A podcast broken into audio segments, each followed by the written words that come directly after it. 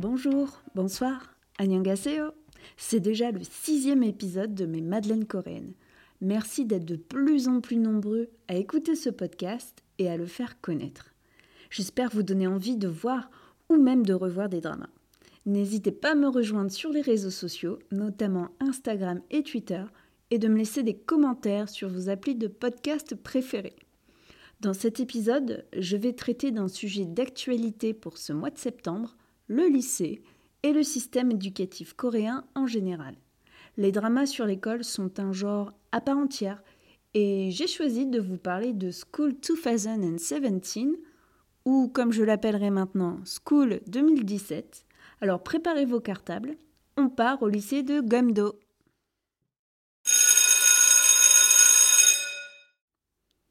Le drama School 2017 ou Hagyo Chill en VO est un high school drama diffusé entre juillet et septembre 2017 sur KBS2. Il est composé de 16 épisodes d'une heure, dispo en France sur Viki et Netflix. Il est écrit par Jung Chan-mi et Kim Seung-won, réalisé par Park Jin-sok et Song Min-yob. C'est en fait euh, le septième opus d'une anthologie autour du lycée débutée en 1999 avec School One et entre autres School 2013 et School 2015. Une saison 2021 2021 sera diffusée à partir de novembre. La série tourne autour d'une bande de lycéens, leur vie, leurs inquiétudes pour l'avenir, mais surtout leurs déboires vis-à-vis d'un système éducatif corrompu et des adultes tout aussi pourris pour la plupart d'entre eux. Le trio principal est composé de Kim So-jun, qui joue Rayuno, Kim Jong-yeon, qui est Yeon Tae-woon, et Jang Dong-yoon, qui interprète Song Dae-wi. Kim So-jun est une actrice, parolière et interprète, mais aussi animatrice sud-coréenne. Elle s'est fait connaître en 2012 à l'âge de 16 ans dans le télécrochet K-Pop Star 2, puis est devenue trainee chez Jellyfish Entertainment. Elle a fait partie du girl band IOI, puis de Guggendan. Elle participe à de nombreux OST de drama, comme dans Crash Landing on You en 2020. School 2017 est le premier drama où elle a le premier rôle. S'en suivra I Wanna Hear Your Song en 2019 et Uncanny Counters en 2020. Uncanny Counters, plus connu sous le nom de Demon Catchers chez nous, et je pense que j'en ferai euh, un prochain épisode de ce podcast. Comme son personnage de Yuno, elle apparaît toujours très positive, très souriante et elle est un peu la pote qu'on aimerait avoir. Personnellement, je l'ai découverte dans Busted. Elle était un peu la petite sœur du groupe qui résolvait quand même pas mal d'énigmes. Elle formait d'ailleurs un très bon duo avec Park Min-yeon. Kim Jeon-yeon, qui joue le personnage de Taewon, est un acteur connu surtout pour Welcome to Waikiki, Crash Landing on You et Mr. Queen dernièrement. Je l'avais découvert dans Crash Landing on You, justement, où, comme dans le Drama School 2017, ce qui nous intéresse aujourd'hui, il était très imbu de lui-même, voire cynique, pour cacher en fait sa bienveillance et son inquiétude pour les personnes qu'il considère proches de lui. Il a débuté en 2016 avec un petit rôle dans Danger to Dream aux côtés de la papesse des rom-coms coréennes Gong Yoon-jin. En 2018, il tournait dans le drama The Time, mais a quitté la production en plein milieu pour des problèmes médicaux.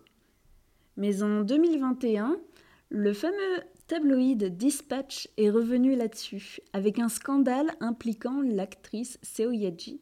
Mais je ne m'étendrai pas là-dessus, je ne pouvais pas faire l'impasse, j'en resterai là. C'est un très bon acteur et je m'en tiens à ça uniquement.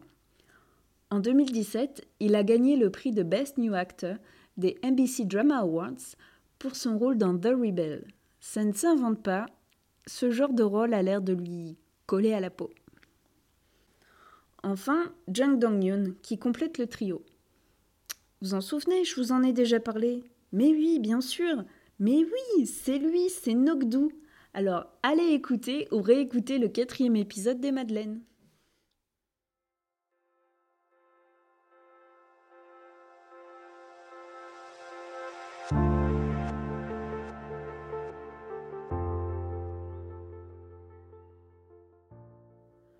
Rayuno est une lycéenne de 18 ans, joviale et optimiste, mais la pire des élèves de sa classe, ce que les adultes ne manquent pas de lui rappeler.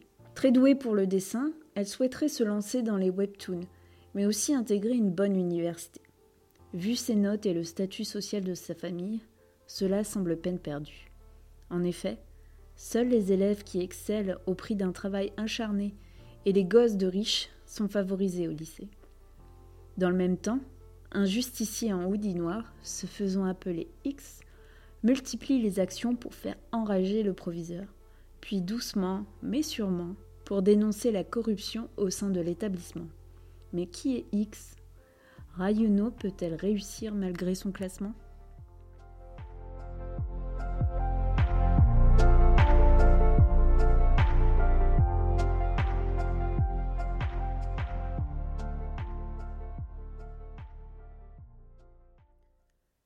Comme toute bonne série avec des ados, chacun représente un caractère. Vous avez la jolie vaillante qui se dresse contre les injustices, l'intello trop réglo, le bad boy, ou encore la meilleure amie délaissée. Tout d'abord, Rayuno est une fille de 18 ans, toujours souriante, toujours positive, mais carrément nulle à l'école. Les adultes semblent d'ailleurs prendre un malin plaisir à lui rappeler constamment sa nullité. Très loyale, elle sait garder les secrets et se dresser contre les injustices. Ce personnage féminin est le focus central de la série.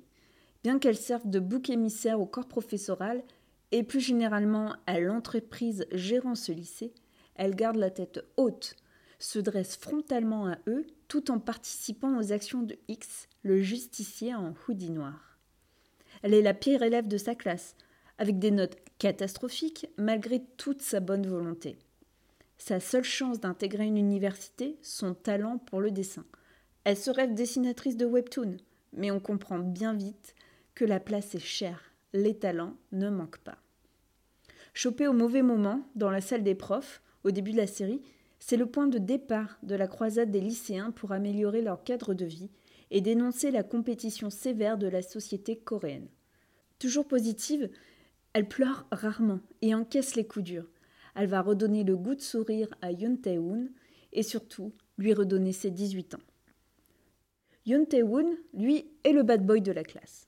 Un visage d'ange, un sourire charmeur, mais un esprit de rébellion façonné par son rapport de force avec son père, le directeur de l'école. Ou devrais-je dire le gestionnaire d'entreprise? Car oui, il est plus inquiet pour l'avenir de son business que du bien-être des élèves. Taewoon, orphelin de mère, a perdu son meilleur ami dans un accident de moto, ce qui l'a enfermé dans sa douleur, coupé de ses amis.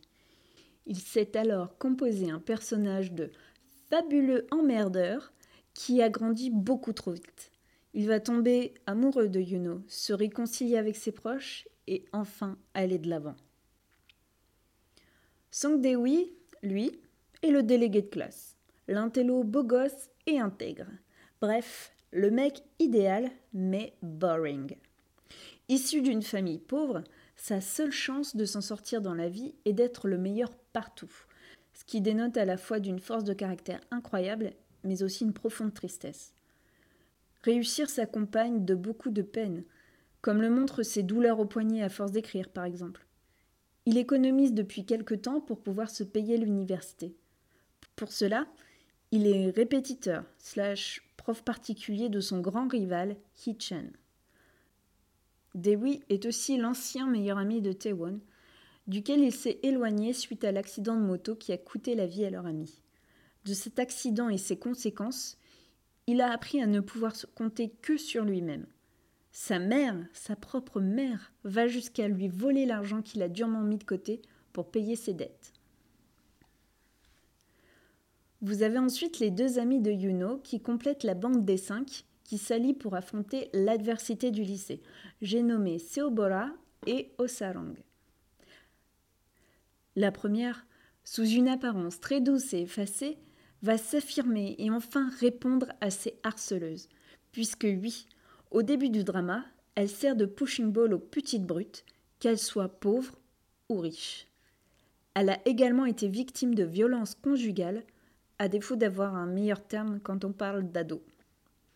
Osarang, meilleure amie de Yono, est une élève moyenne, peut-être celle qui ressemble le plus à une lycéenne de 18 ans dans ce drama. Elle n'a pas prévu de poursuivre ses études, n'a même pas de rêve d'avenir, seulement offrir une vie confortable à sa mère en devenant fonctionnaire.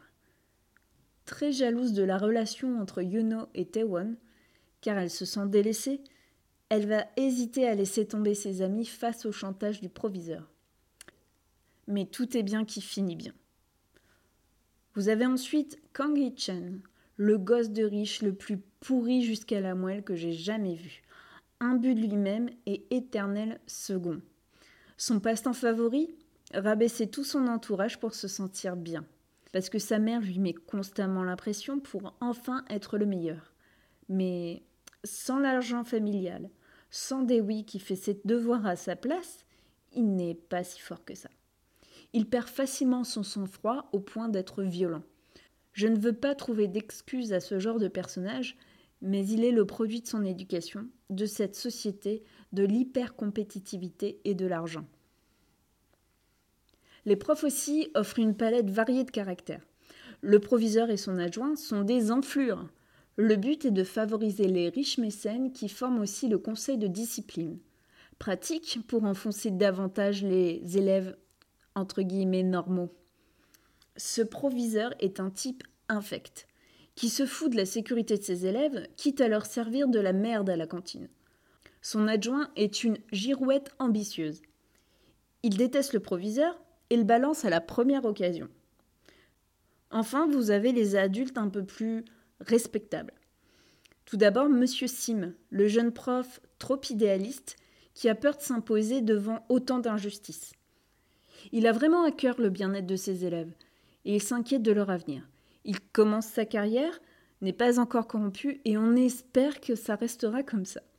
Il tombe amoureux de Han Sunji, une flic qui est assignée au lycée pour maintenir l'ordre. Alors, est-ce normal d'avoir un bureau réservé à la police dans une école? Je mets ça là, je ne sais pas, c'est peut-être une réflexion franco-française. Enfin, vous avez Monsieur Kou, le professeur le équilibré du corps professoral. Il se fait respecter sans hausser la voix, il est juste et a bien conscience de la corruption du milieu. Je dois dire que c'est mon, mon prof préféré dans cette série. J'aurais bien aimé avoir un prof comme ça. J'ai dû avoir un prof comme ça. Les parents, qu'ils soient riches ou pauvres, veulent avant tout que leurs enfants réussissent. Mention spéciale au père de Taewon, le directeur de l'école. En fait, il ressemble davantage à un chef d'entreprise. Il doit à la fois se plier à la team des femmes de Chebol qui le menacent de leur argent, tout en étant lui-même un parent d'élève.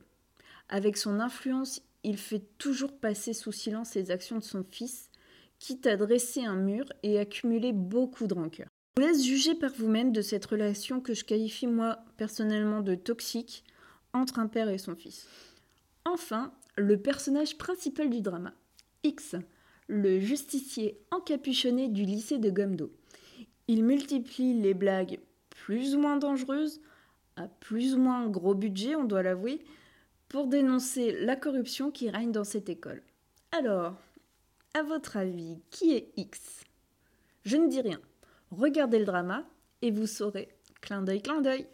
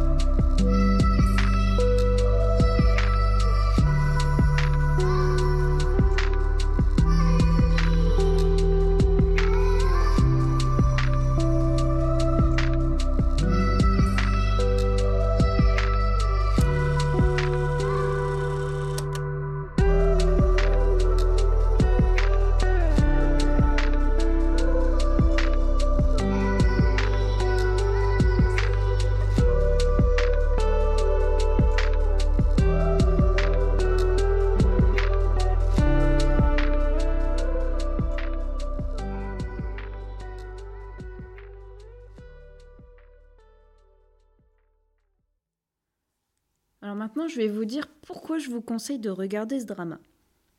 Tout d'abord, un grand ouf.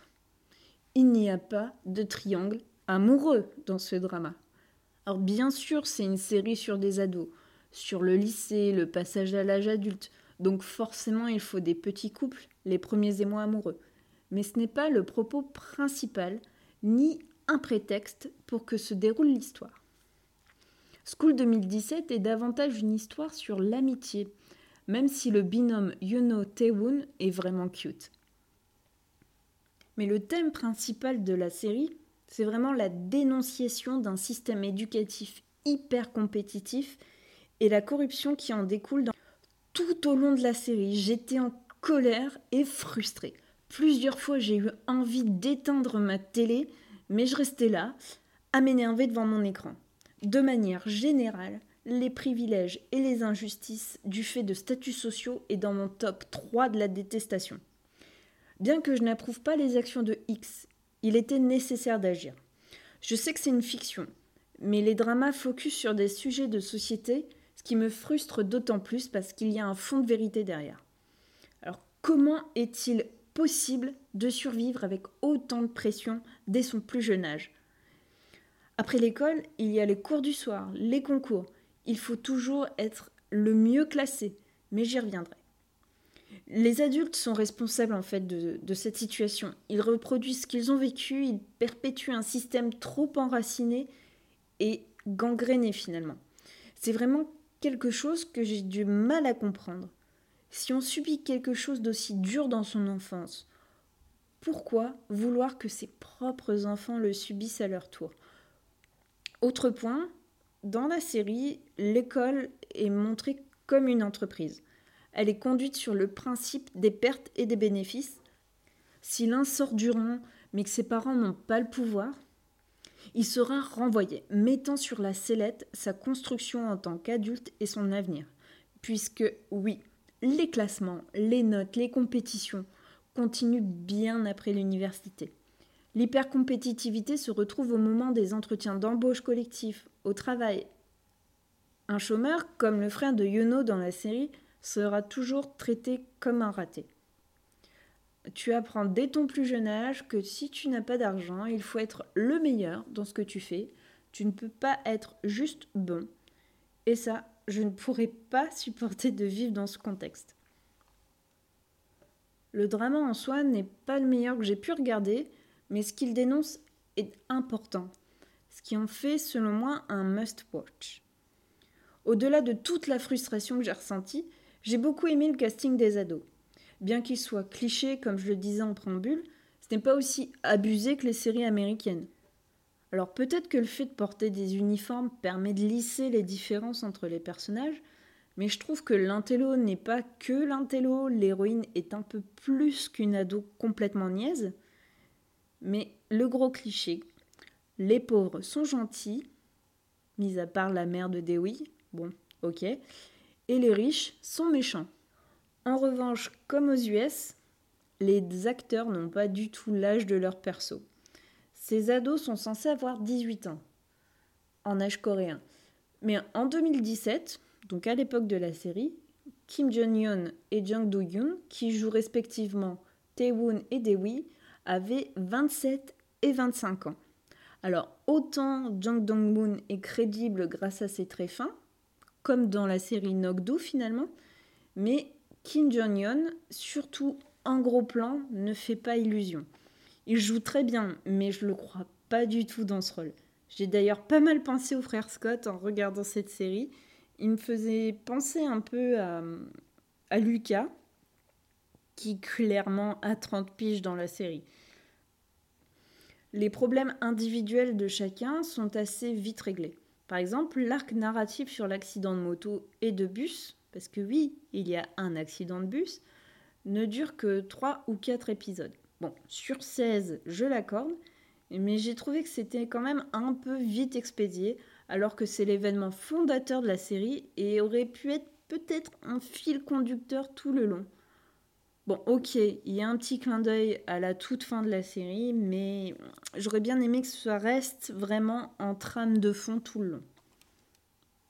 Autre point, autre cliché, les deux leads masculins parviennent finalement à se réconcilier après, je vous laisse deviner, après une bagarre. J'ai trouvé ça très facile et non, se taper ne résout rien dans la vraie vie. Alors tout ça pour dire que ces personnages ados, je ne parle même pas des adultes qui sont très secondaires et survolés, ont des backstories intéressantes, mais pas suffisamment approfondies. Une série européenne sur les ados comme Scam montre davantage la psychologie adolescente. Ou pour les personnes de ma génération, rappelez-vous de Heartlaker à vif.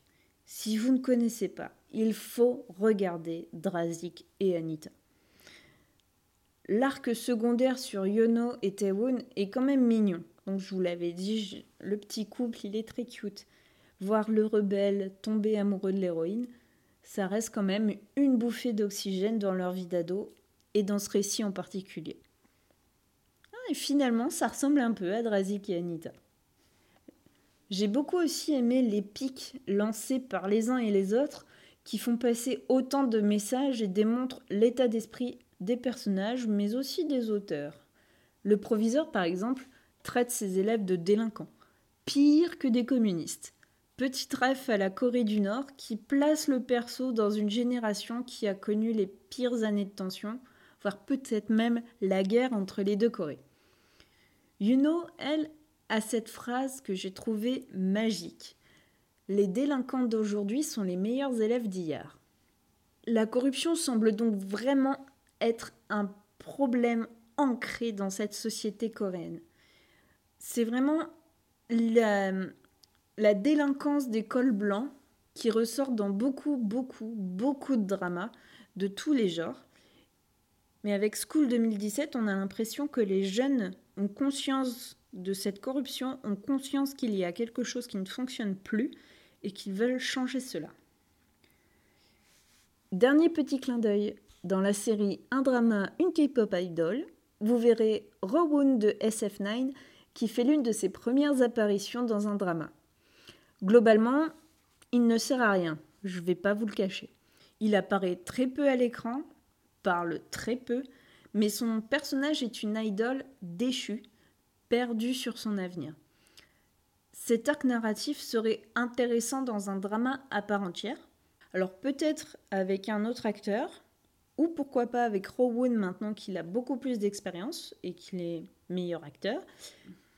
Ce sera aussi l'occasion pour moi dans un autre épisode de vous parler de ce système, de cette industrie du K-pop, K-drama, K-entertainment en Corée du Sud.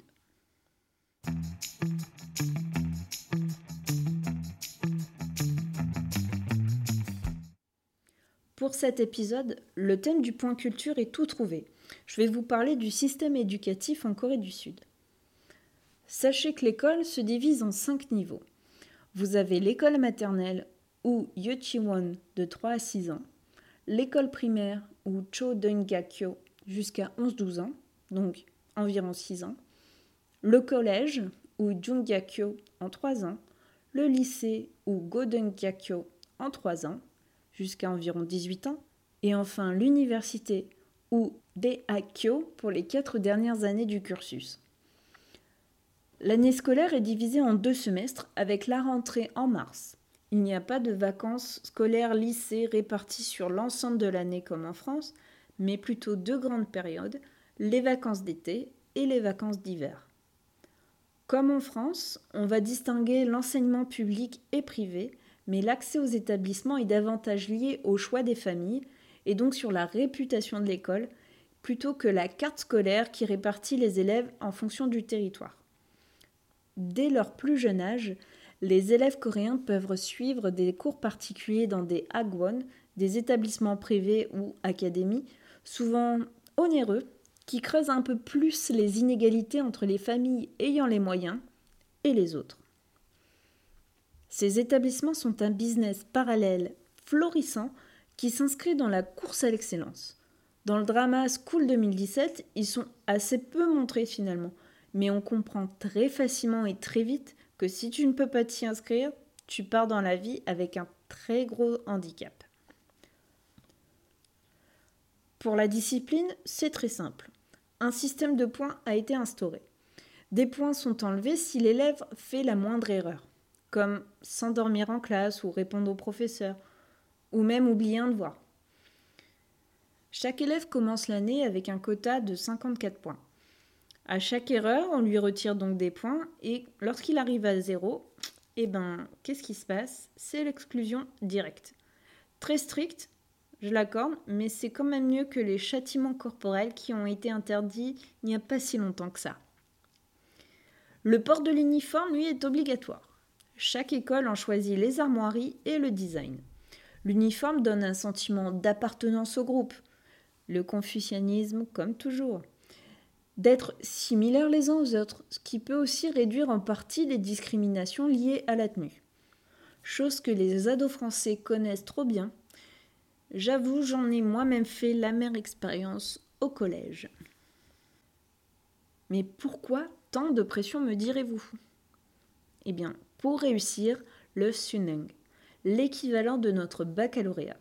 Leur examen a été mis en place en 1994 et pour rappel, le bac que nous connaissons, nous, a été créé en France en 1808 par Napoléon Ier. Le Sunung se divise en cinq matières le coréen, les maths, l'anglais, l'histoire et une LV2. L'examen se déroule sur une seule journée au mois de novembre. Il est assez sacralisé dans le pays du matin calme tout, absolument tout est mis en œuvre pour ne pas perturber les candidats et pour qu'ils puissent être à l'heure à l'examen, au point même que les survols d'avions sont limités, les horaires des entreprises sont décalés. C'est toute la société coréenne qui vit au rythme des élèves ce jour-là. L'obtention du Sunung conditionne l'entrée à l'université et donc indirectement l'avenir professionnel. En moyenne, 70% des candidats réussissent à poursuivre leurs études après le lycée, mais seuls 2% forment l'élite, pouvant entrer dans la Ivy League coréenne, j'ai nommé l'Université de Séoul, l'Université de Corée et l'Université de Yonsei. Le Sunung est donc très important, un moment où les familles retiennent littéralement leur respiration. Ils vont même déposer un cierge à l'église et pour que les élèves puissent en fait s'assurer un avenir, un emploi stable et bien rémunéré. L'avenir, le prestige, la reconnaissance, autant de entre valeurs mises en jeu en une seule journée. Les élèves travaillent d'arrache-pied pour une seule journée. Ils n'ont pas le droit à l'erreur. Cette formation qui est imposée aux jeunes Coréens, et vous le comprenez bien, c'est une source très importante de stress, presque d'oppression. Ils passent tout leur temps à étudier, de 8 heures à l'école jusqu'à 23 heures au Egwon, et puis ensuite ils continuent à travailler chez eux, peut-être jusqu'à 1 heure, 2 heures du matin. Ils passent près de 50 à 60 heures par semaine à travailler. Tout est organisé autour des élèves pour qu'ils étudient, même les bus. Les élèves dorment très peu, et sont aussi beaucoup moins créatifs, n'ayant que très peu de temps à eux. C'est pourquoi beaucoup voient dans l'industrie de la K-pop une échappatoire de rêve, mais qui est également une industrie hyper compétitive. La pression, la compétition continue de ce système éducatif explique en partie le taux de suicide très important en Corée du Sud, comme j'en parlais malheureusement dans l'épisode consacré à Chocolate. L'université, en revanche, est vécue comme une libération, un espace d'expression et de relâchement. Mais hum, je vous en parlerai à l'occasion d'un autre épisode de podcast. Le harcèlement scolaire est aussi une plaie vive en Corée du Sud, qui fait peser davantage de pression sur les victimes et conduit aussi au suicide. Des scandales éclatent aussi parmi les célébrités coréennes, des faits de violence scolaire remontent à leur surface et leur sont continuellement reprochés. Le phénomène est tellement grave et pris au sérieux que souvent, ces personnalités doivent s'excuser et se retirer de la vie publique et de leurs activités.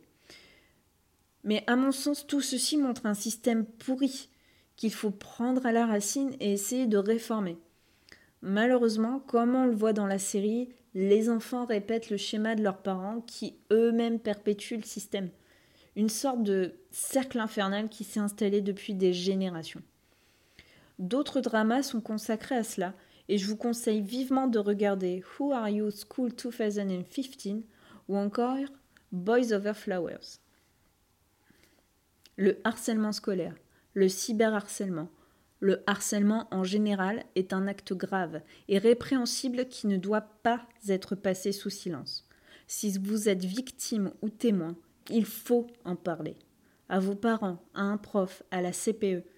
Il existe aussi des numéros verts comme le 3020 pour le harcèlement scolaire, ouvert aux élèves, aux parents, aux profs, et le 3018 en cas de cyberharcèlement. Prenez soin de vous. Vous trouverez en description de l'épisode mes sources pour ce point culture, ainsi qu'une liste de vidéos YouTube qui discutent du sujet.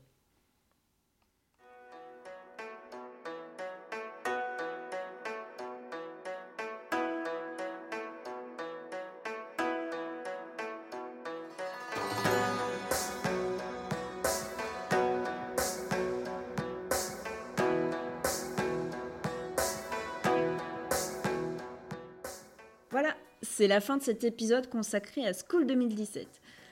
Ouf, le sujet était lourd, mais il était important à aborder. J'espère quand même que l'épisode vous a plu et que le drama vous plaira, vous a plu davantage. Vous pouvez m'écrire en DM sur Instagram sur le compte Mes Madeleine Coréenne si vous avez des questions, des suggestions, des avis sur ce podcast et cet épisode en particulier. N'oubliez pas de vous abonner, de laisser des commentaires sur vos applis de podcast préférés. Je vous dis au mois prochain pour un nouvel épisode, un nouveau drama, un nouvel avis. Petit indice, en octobre, nous découvrirons ensemble une créature mythique. Anyang